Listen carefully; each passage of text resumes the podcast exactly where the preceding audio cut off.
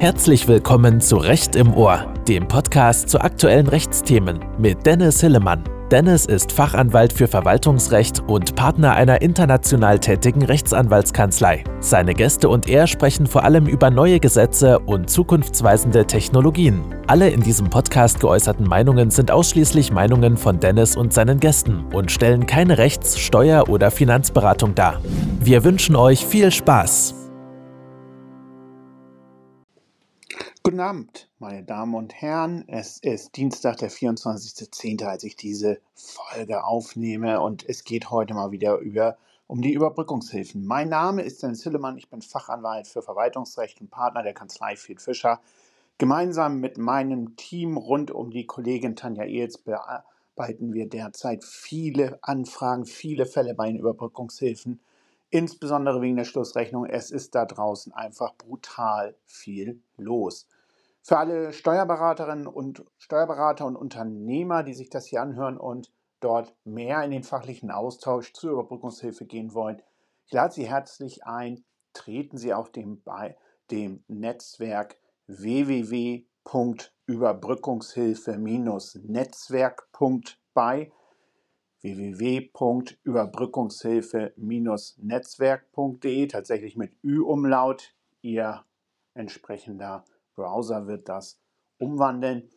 Dort ermögliche ich kostenlos einen fachlichen Austausch zwischen Steuerberatern und teile viel Wissen zusammen mit der Kollegin Tanja Ehls. Ja, ich habe mich entschlossen, diesen Podcast noch aufzunehmen, weil es ein ganz dringendes aktuelles Thema gibt bei den Überbrückungshilfen, das jetzt ganz neu reingekommen ist. Und das ist das Thema der Überkompensation bei den November- und Dezemberhilfen. Und meine Damen und Herren, ich fürchte, da droht uns ganz viel Ungemach. Worum geht's? Die November- und Dezemberhilfen des Jahres 2020 sind besondere Förderprogramme bei den Corona-Hilfen. Sie wurden aufgelegt von der Bundesregierung für solche Branchen, die infolge von Schließungsanordnungen im Lockdown keine Umsätze mehr erzielen konnten und die Branchen, die mit diesen entsprechenden Unternehmen zusammenarbeiten. Wer war förderberechtigt? Förderberechtigt waren also Unternehmen, die infolge von staatlichen Corona-Maßnahmen ihre wirtschaftliche Tätigkeit nicht mehr ausüben konnten. Das sind vor allem Unternehmen wie Restaurants, wie Hotels, wie Freizeiteinrichtungen, Kinos. Also alles das, wo viele Menschen zusammenkommen, wo wir also praktisch verhindern wollten, dass sie in äh, die Pandemie sich weiter ausbreitet. Die bekamen ja entsprechend Schließungsanordnung, durften nicht aufmachen, wir durften nicht ins Restaurant gehen, mit der Folge, dass sie keine Umsätze erzielen konnten. Genauso gefördert wurden Unternehmen, die mit diesen Branchen zusammenarbeiten, mindestens 80 Prozent ihres Umsatzes mit solchen Branchen erzielen. Auch die bekamen entsprechend eine Förderung. Worum ging es dann bei dieser Förderung? Diese Förderung wurde, und das ist jetzt eine vereinfachte Darstellung, die Sie mir wahrscheinlich nachsehen, weil das Thema jetzt nun so wichtig und aktuell ist. Diese Förderung wurde im Wege eines Ausgleiches des Umsatzverlustes entsprechend gegeben. Es wurde gesagt, nämlich, dass entsprechend bis zu 75 Prozent des Umsatzes des Vorjahreszeitraumes an die antragsberechtigten Unternehmen als eine Art Schadensausgleich gezahlt werden konnten. Heißt also, Restaurant ist zu, kann keinen Umsatz erzielen, dann gibt es bis zu 75 Prozent des Umsatzes des Vorjahreszeitraumes. Das ist eine Besonderheit, die sich davon unterscheidet, was bei den anderen Corona-Überbrückungshilfeprogrammen los ist. Dort entsprechend gab es ja Förderung dafür, dass Unternehmen Fixkosten hatten, die sie infolge eines Corona-bedingten Umsatzeinbruches dann nicht mehr bezahlen konnten. Das war zwar nicht Voraussetzung, aber so war die Logik da drin. Also das heißt, ich habe einen Umsatzeinbruch durch Corona, habe aber weiterhin Fixkosten, dann kriege ich die gesetzt. Bei den November- und Dezemberhilfen dagegen ging es darum, dass die Unternehmen tatsächlich einen Schaden hatten, nämlich dadurch, dass sie gar keine Umsatzeinbrüche mehr erzielen konnten und dann entsprechend hier auch die Problematik hatten, dass diese dieser Schaden ersetzt werden sollte. Und das hat man eben pauschalisiert, indem man gesagt hat, dafür kriegt ihr bis zu 75 Prozent des Umsatzes des Vorjahreszeitraums, also das, was ihr sonst im November und Dezember 2019 erzielt habt. Und das ist natürlich immer sehr viel, weil es die Vorweihnachtszeit entsprechend war mit Weihnachtsfeiern. Also ich denke jetzt gerade so an Restaurants oder natürlich auch Reisen im Hotelgewerbe. Da war also, da kam schon viel Cash zusammen. Dann gab es noch eine Besonderheit, die sich daraus entsprechend ergab, dass nämlich gesagt wurde, naja, wenn also jetzt erstmal beispielsweise Gaststätten ohnehin pauschal 75% des Umsatzes bekommen, haben die dann eigentlich noch irgendeinen Antrieb, entsprechend außer Hausverkauf zu machen? Also konnte die Bevölkerung dann überhaupt noch bei den üblichen Plattformen bestellen? Ich weiß nicht, wie Sie es halten, wir machen das sehr gern hier zu Hause. Ne? Weil wenn die Unternehmen ja sowieso schon Umsatzeinbruch ersetzt bekommen, pauschal. Und wenn Sie sonst Umsatz machen, der darauf dann angerechnet wird, welchen Grund hätten Sie denn dann überhaupt noch Essen to go außer Hausverkauf anzubieten? Und deswegen hat die Bundesregierung gesagt, ja, dann machen wir es wie folgt. Dieser Außerhausverkauf, die Umsätze, die man dadurch erzielt, die werden sowohl im Vergleichsumsatz 2019 rausgerechnet, sie werden aber auch nicht angerechnet auf den Umsatz, den man dann noch im November und Dezember 2020 erzielte.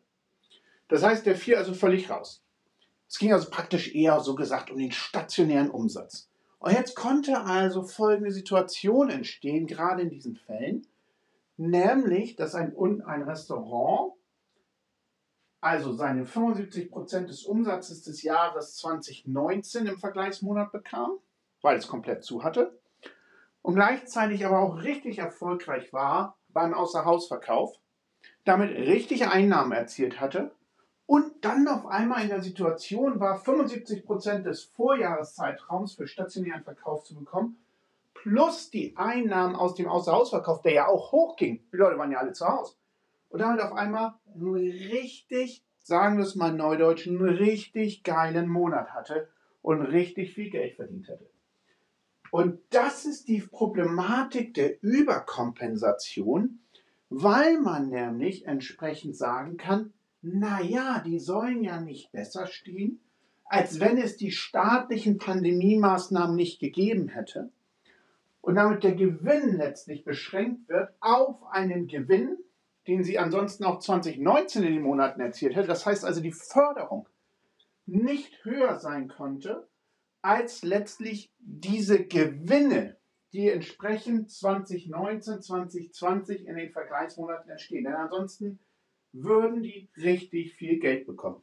Da kann man jetzt über viele Details streiten, was ist Gewinn, was ist Umsatz, darauf, das ist jetzt mal zur Seite. Es geht ja erstmal um diesen Grundgedanken, dass man also auf einmal die Situation hatte, dass die Restaurants vielleicht so richtig geile Monate hatte. Diese Überkompensation konnte auch übrigens ohne den Außerhausverkauf entstehen, aus dem einfachen Grund, dass ich ja auch viel weniger Kosten habe. Ich musste ja etwa nicht Speisen einkaufen. Kurzarbeitergeld wurde zwar abgezogen, aber ich musste ja eben nicht Speisen einkaufen, Strom zahlen, Wasser zahlen. Die Restaurants waren ja dicht. Das heißt, ich kriegte auch vielleicht richtig viel Geld. Und was wir jetzt in der Praxis sehen, was wir erwartet haben bei Feed Fischer, worüber Tanja Eetz und ich oft geredet haben und was wir jetzt wirklich sehen, ist, dass diese Überkompensation nachträglich abgeräumt werden soll. Und zwar fangen die Bewilligungsstellen an, bei den Schlussabrechnungen November und Dezember Hilfe entsprechend Unterlagen anzufordern und diese Rechnungen zu machen. Und dann schreiben wir, und das liegt mir ein Bescheid vor, in dem mit drei Sätzen das begründet wird, warum es eine riesen Rückforderung gibt. Manchmal bis zu siebenstelligen Beträgen. Eine Rückforderung, wo mehr drin, wo nichts weiter drin steht als Überkompensationen sollten vermieden werden. Das widerspricht dem Förderzweck und der Absprache mit der Europäischen Kommission. Das war nie gedacht. Und deswegen müssen Sie diesen Betrag zurückzahlen. Das heißt, die Fördersumme wird extrem reduziert. Sie geht extrem runter, weil jetzt die Kosten bekannt sind, weil bekannt ist, wie viel Umsatz dann doch mit dem Außerhausverkauf erzielt wurde und weil gesehen wird, wie viel dort die Unternehmen entsprechend erhalten haben. Ja, meine Damen und Herren, ist das gerechtfertigt? Darüber kann man natürlich vortrefflich politisch streiten, aber rechtlich sagen die Bewilligungsstellen, naja, die Schlussabrechnungen sind ja die Ausübung des Totalvorbehalts, unter dem entsprechend die Förderung ohnehin stand. Und dieser Totalvorbehalt, den üben wir jetzt aus. Wir prüfen das und wir geben alte Meinungen dazu auf. Wir haben selbst Fälle, wo die Bewilligungsstellen vorher im Antragsverfahren geschrieben haben, nö, ist alles in Ordnung so. Das geben wir jetzt auf, weil wir die Überkompensation sehen, weil in den Vollzugshinweisen des Bundes zur November- und Dezemberhilfe tatsächlich sogar steht, dass Überkompensationen vermieden werden sollen. Sie sind ausgeschlossen. Und deswegen kommen diese Rückforderungen. Meine Damen und Herren, es gibt noch keine Rechtsprechung dazu. Das ist klar, weil die Thematik ja jetzt erst neu kommt. Aber ich bin der Meinung, dass sich hier die Steuerberater und die Unternehmen dagegen wehren sollten. Zum einen kann es den Unternehmen nicht zum Nachteil gereichen, dass sie schlicht die Förderbedingungen, so wie sie waren, ausgeübt haben. Genau das, was zu beantragen war, wozu ja auch die Steuerberater als prüfende Dritte letztlich die Pflicht hatten, den Unternehmen das Beste rauszuholen. Genau das haben die gemacht. Und diese Förderlogik, diese Konzeptionsfehler in der Förderlogik, der soll jetzt nachträglich abgeräumt werden. Nein, wehren Sie sich dagegen. Zweitens, den Bewilligungsstellen waren ja die Sachverhalte bekannt. Das ist ja nichts Neues, was da entsprechend passiert. Und dementsprechend sind wir der Meinung, dass auch der Gedanke des Vertrauensschutzes hier eine wichtige Rolle spielt weil ja der Sachverhalt, weil ja praktisch dem Staat der Sachverhalt bekannt war, kann er nicht auf einmal mit dieser Rückforderung kommen.